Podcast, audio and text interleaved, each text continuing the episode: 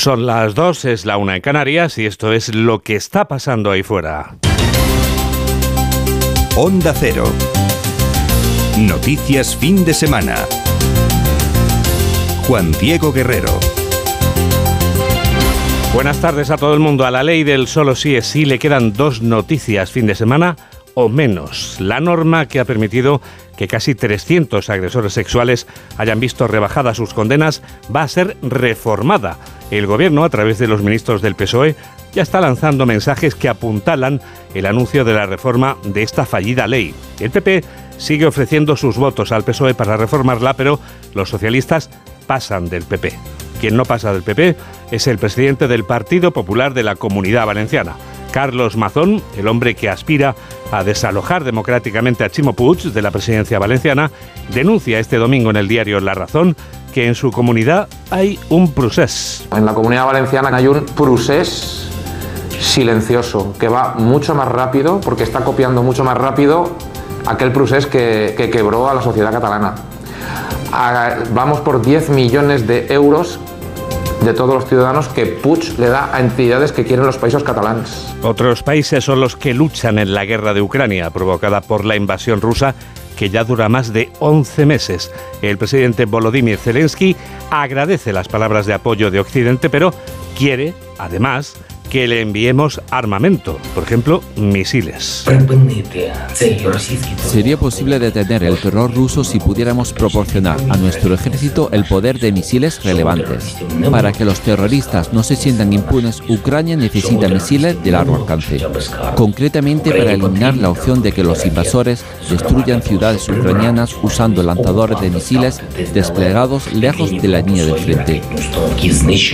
Frente a las elecciones del 28 de mayo, los dos principales partidos de nuestro país han reservado este domingo a los titulares. Los han dejado en casa. Pero aunque Sánchez y Feijó descansen, ambos partidos tienen banquillo.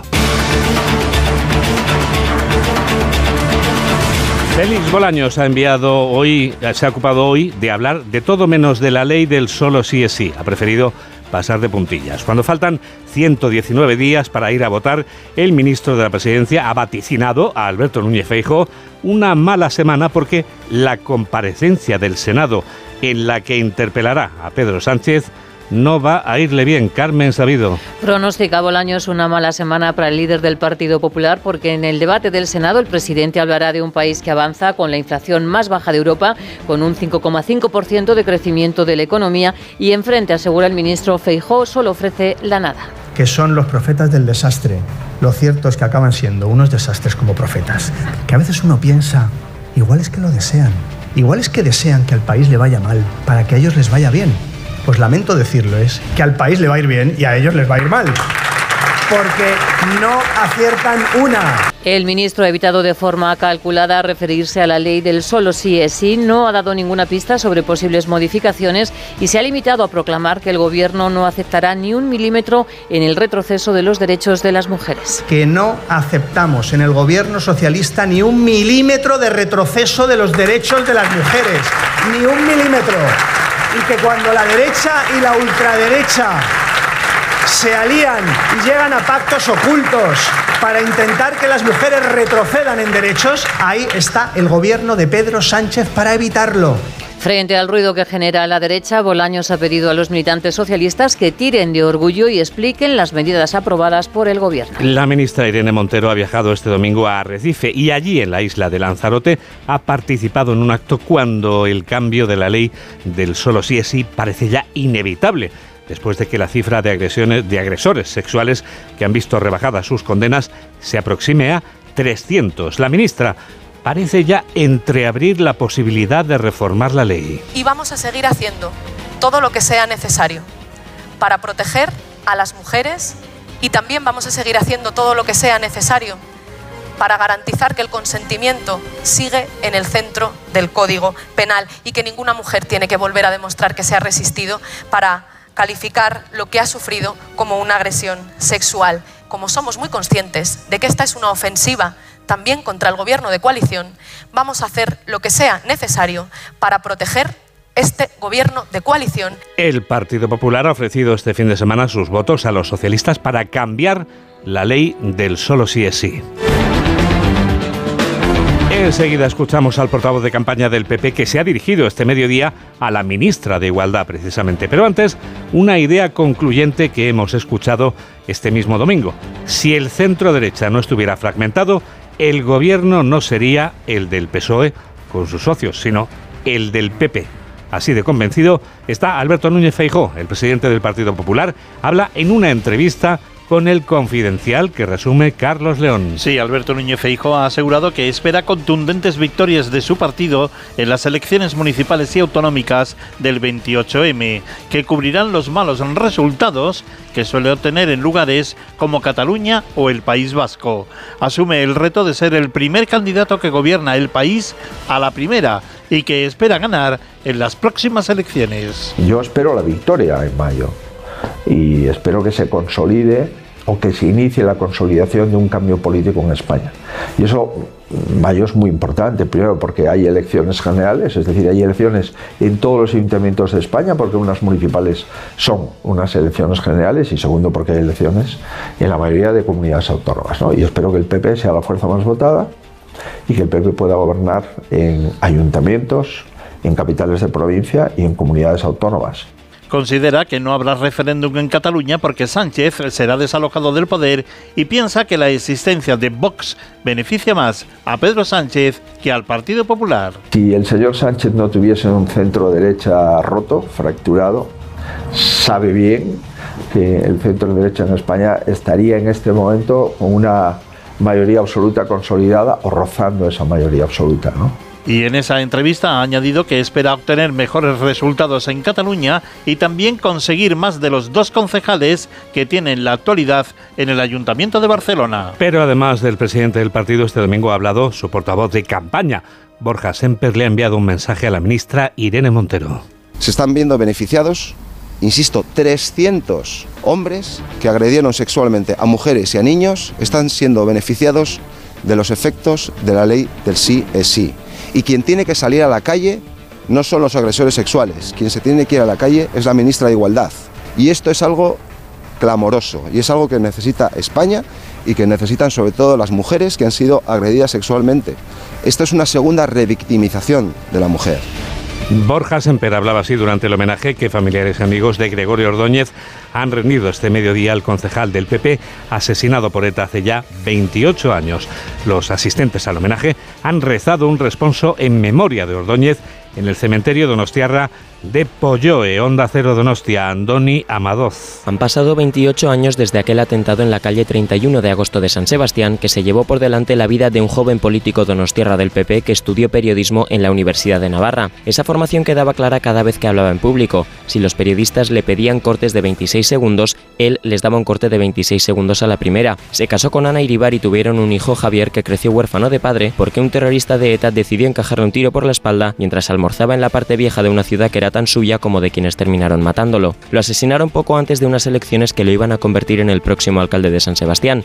No pudo serlo, no le dieron permiso para intentarlo siquiera. 28 años han pasado desde que ETA segó la vida de un joven, Gregorio Ordóñez, que no se cayó nunca ante nada ni ante nadie. 2 y 9, 1 y 9 en Canarias. Noticias fin de semana. Juan Diego Guerrero.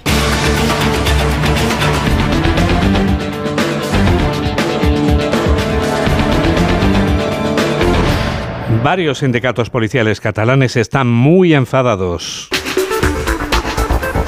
Les enfada que la justicia vaya a procesar a 45 agentes por las cargas de la policía el 1 de octubre y que los independentistas que entraron en prisión, en cambio, hayan salido indultados por el Gobierno de la Nación.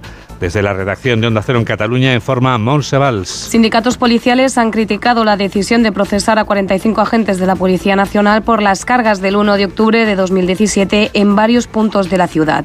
Y es que según el juez hubo actuaciones desproporcionadas e innecesarias por parte de los policías, como puñetazos, patadas o golpes con porras en algunos colegios donde se colocaron urnas.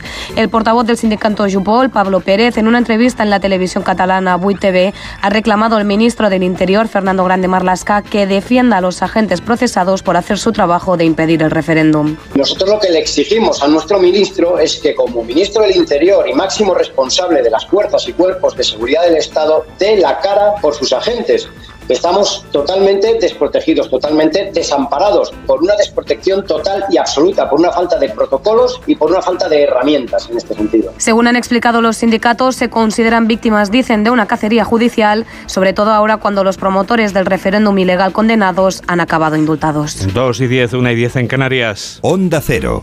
Noticias fin de semana. La película Asbestas se convertía junto a Cinco Lobitos en una de las ganadoras de los premios Feroz de la crítica.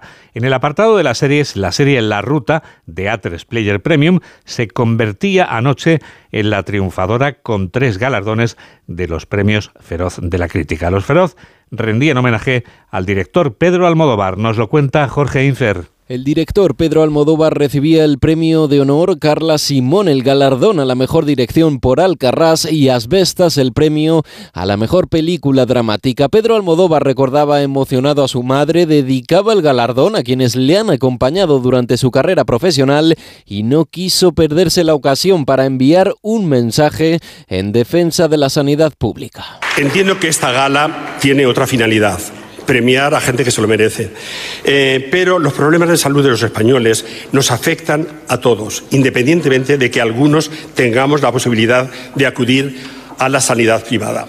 Así que, por los sanitarios, a los que aplaudíamos a las 8 de la tarde durante la pandemia, a ellos va dedicado este aplauso de apoyo a sus reivindicaciones, de empatía y comprensión de la situación espantosa que están viviendo. En esta gala conocida también como los Globos de Oro españoles han triunfado series como La Ruta de A3 Player Premium. Ha triunfado y se ha llevado tres estatuillas, mejor actriz protagonista, mejor guion y mejor serie dramática. Según informa el Heraldo de Aragón, la fiesta posterior a la gala de los Feroz se saldaba con dos denuncias por agresiones sexuales ocurridas en el interior del recinto que investiga ya la Policía Nacional. Un hombre y una mujer han denunciado haber sufrido sendas agresiones entre las 4 y las 6 de la madrugada.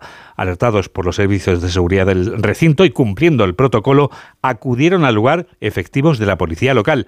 Las víctimas han formalizado ya la denuncia. Los posibles autores de ambas agresiones, según sus denunciantes, son la misma pareja de varones.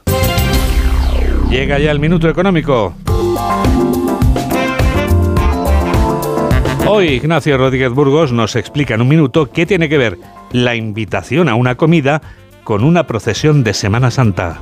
El jueves estamos invitados a un almuerzo al que no podemos renunciar y que nos va a costar dinero. Es la reunión del Banco Central Europeo donde Christine Lagarde y sus consejeros decidirán una nueva subida de los tipos de interés, hoy en el 2,5%. Los optimistas creen que el Banco Central Europeo está agotando el ciclo de encarecimiento del dinero. Los pesimistas piensan que podrían llegar al 4% a poco que la inflación no termine de moderarse. La inflación subyacente sigue envalentonada en toda la zona euro, no solo en España. Los costes de las materias primas mantienen una evolución errática. Esta semana conoceremos el IPC adelantado de enero. La rebaja del IVA a los alimentos rápidamente ha sido compensada por el aumento de los precios en origen, la eliminación por parte del gobierno de la bonificación de 20 céntimos en el combustible a los particulares y por el nuevo encarecimiento del petróleo. El martes se reunirá trabajo con sindicatos y empresarios para discutir el aumento del salario mínimo interprofesional. A pesar del crecimiento oficial del 5,5% en la economía, hay muchas incógnitas, tantas que los depósitos bancarios de las familias han vuelto a crecer. Los hogares no se fían y otra vez ahorran. El consumo privado retrocede y la inversión en bienes de equipo se hunde. La falta de inversión es una pista del descenso de la confianza empresarial en el futuro más cercano. La palabra recesión ya no aparece, pero marcharemos al menos hasta Semana Santa a paso lento de procesión. Me ha dicho Mortimer esta madrugada cuando he llegado a Tres Media que tiene planes de futuro y si un pingüino te dice eso tú piensas, ¿eso es que va a hacer un frío? Tipo cuando el grajo vuela abajo. ¿Es así, Mamen Rodríguez Astre? Pues parece que hoy el grajo, Juan Diego, va en metro, en concreto en Madrid, en la línea 6, a su paso por Cuatro Caminos, que es la más profunda de todas. La circular. Y en cuanto a Mortimer, será feliz por las noches y estará menos contento por el día. Tenemos por delante una semana fría, seca y con máximas en alza. A partir del lunes el termómetro va a ir ganando un par de graditos por día. Por las noches continúan las heladas, pero ya no serán tan intensas. El martes y el miércoles llegarán a los 10 en el Cantábrico y entre 14 y 16 ¿Los recuerdas? Estaremos el resto. Incluso llegarán a los 18 en el Mediterráneo. Llega febrero, el que en principio es el tercer mes más frío del año tras diciembre y enero. En principio, si todo transcurre con normalidad, tendremos una media de 7 grados y poca precipitación. Se nota que conoces 4K. Bueno, tú más. Yo más. Enseguida les llevamos a dar la vuelta al mundo en 80 segundos. Hola, soy Edu García y yo también escucho noticias fin de semana de Onda Cero con Juan Diego Guerrero.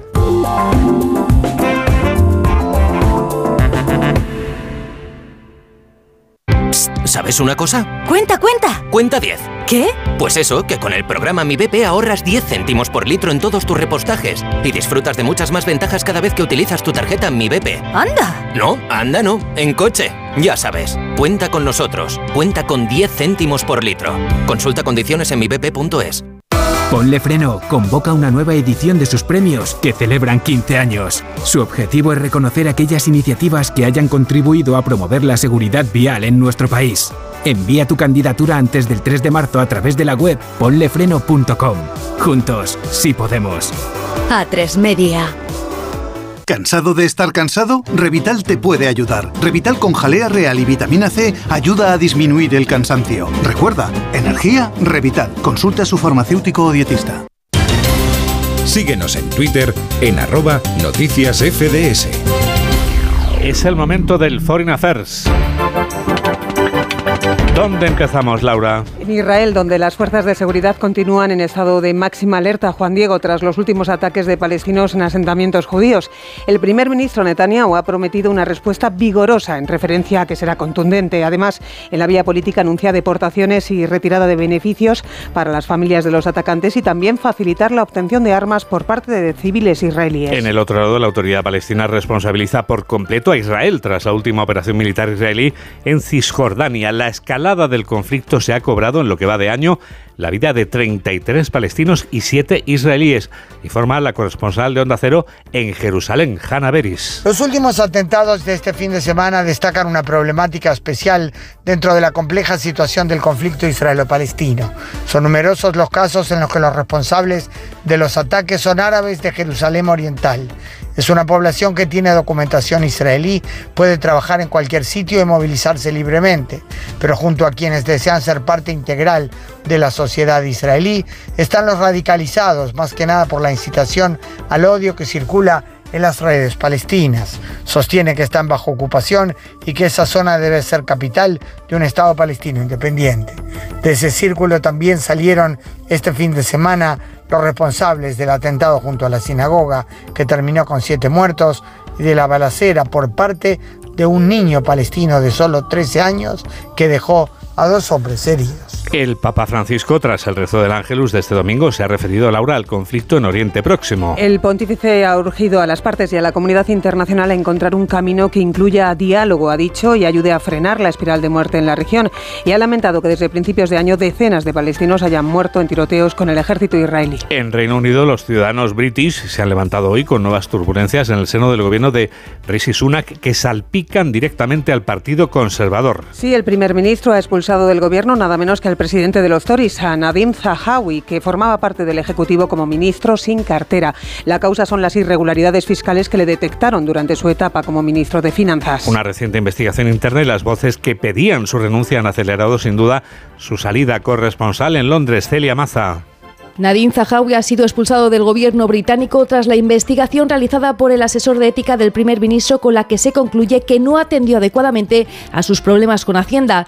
El ya expresidente del Partido Conservador llevaba toda esta semana en el punto de mira tras admitir que ha tenido que pagar casi 6 millones de euros para liquidar una factura de impuestos con las acciones relacionadas con una empresa de Gibraltar. Con el despido, el nuevo inquilino de Downing Street, Rishi Sunak, deja claro que su mandato se basa en la integridad, pero lo cierto es que la polémica enturbia aún más la imagen de la formación que muestra claros signos de agotamiento tras más de 12 años en el poder. No podemos dejar de hablar, Laura, un día más de Ucrania. Se cumplen hoy 340 días del conflicto y Zelensky insiste en reclamar misiles de largo, de largo alcance para repeler los ataques rusos. Insiste en esta demanda en su último mensaje grabado, donde condena también el ataque de ayer al este de Donetsk, en el que murieron tres civiles. Zelensky considera clave que se dote al ejército ucraniano de misiles adecuados para, según dice textualmente, detener el terror ruso.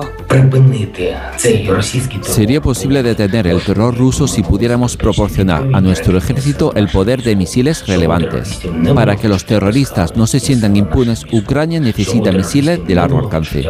Concretamente para eliminar la opción de que los invasores destruyan ciudades ucranianas usando lanzadores de misiles desplegados lejos de la línea del frente.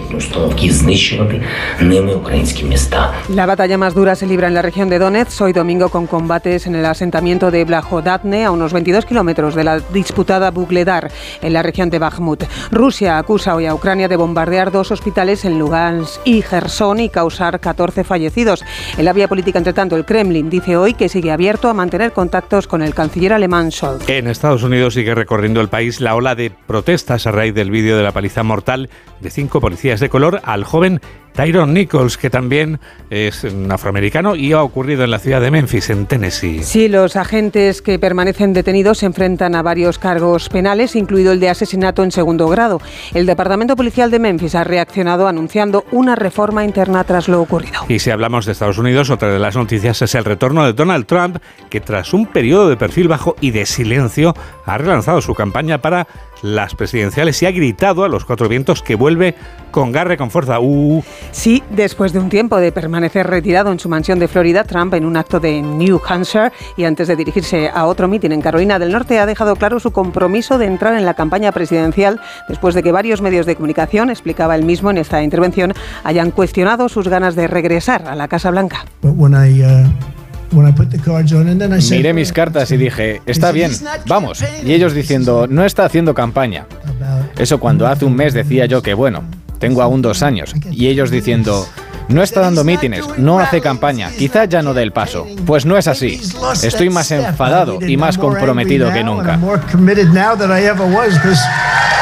A pesar de sus conflictos con la justicia, Trump es el único miembro del Partido Republicano que ha anunciado su intención de presentarse a las primarias republicanas y optar a la presidencia del país en 2024. Contamos hoy además el resultado de la última vuelta de las elecciones presidenciales de la República Checa, en las que se ha impuesto el general retirado Peter Pavel. A P así de la carrera presidencial al ex primer ministro y populista Andrej Babis, victoria de Pavel sin precedentes sobre su rival, al imponerse con un 57,8% de votos frente al 42,1% y con una participación récord en las urnas del 70%. Bueno, vamos terminando, Lauren. Sí, Juan Diego, añado por último tres titulares. En Pakistán al menos 44 personas han muerto al caer un autobús por un barranco e incendiarse después tras chocar con un guardarraíl. En un día especialmente negro para ese país, ya que además han muerto allí 10 estudiantes de entre 12 y 20 años al naufragar una embarcación de recreo. En Perú, la muerte de un manifestante en Lima eleva a 65 el número de fallecidos en las revueltas. Y finalizo en Cuba, donde el presidente Díaz Canel abogaba este fin de semana por el diálogo transparente frente a posturas soberbias, frase textual de Díaz Canel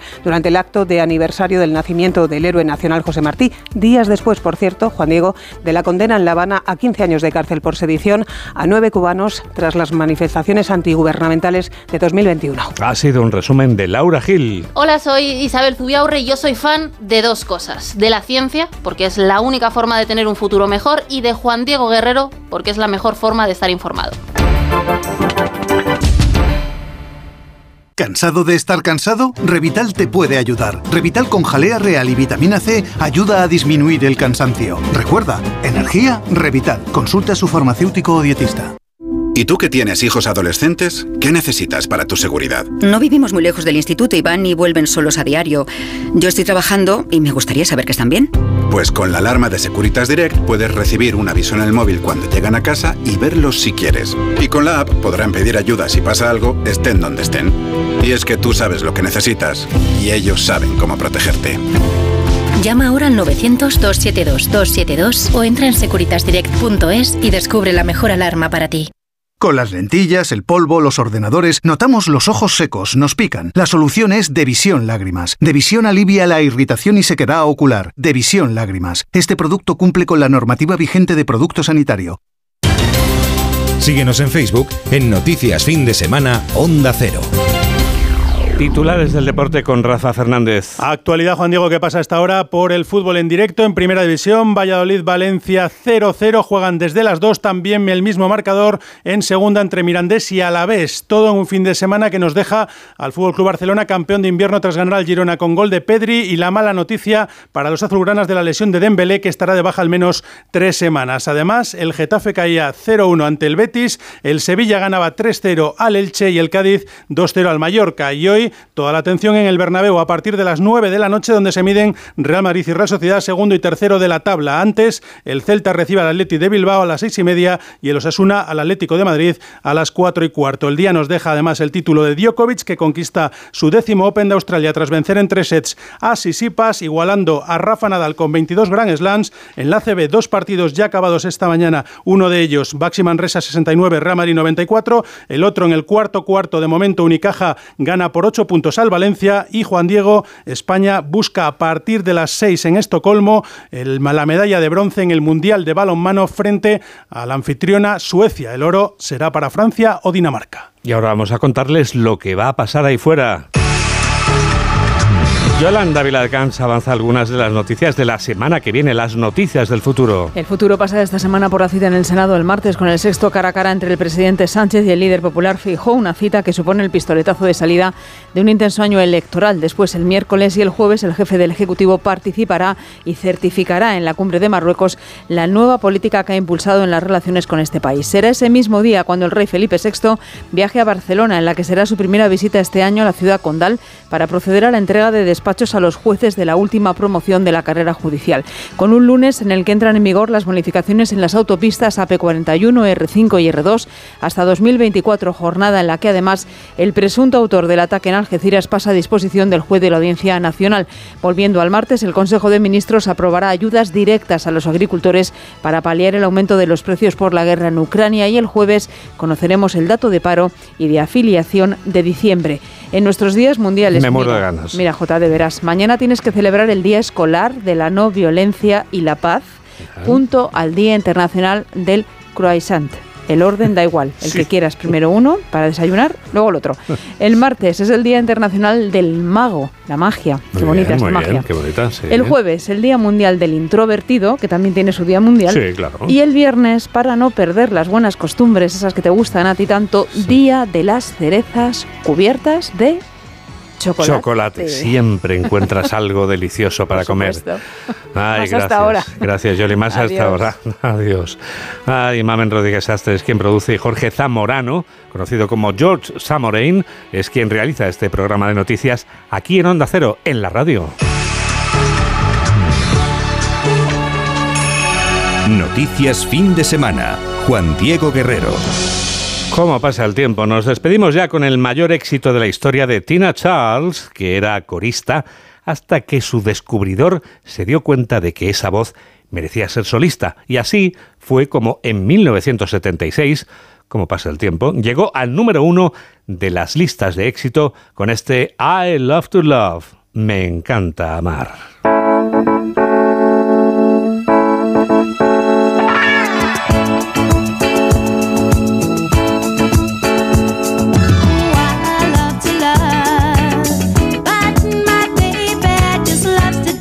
Canción de esta cantante inglesa presenta una realidad angustiosa para la chica que ella misma acaba de lamentar.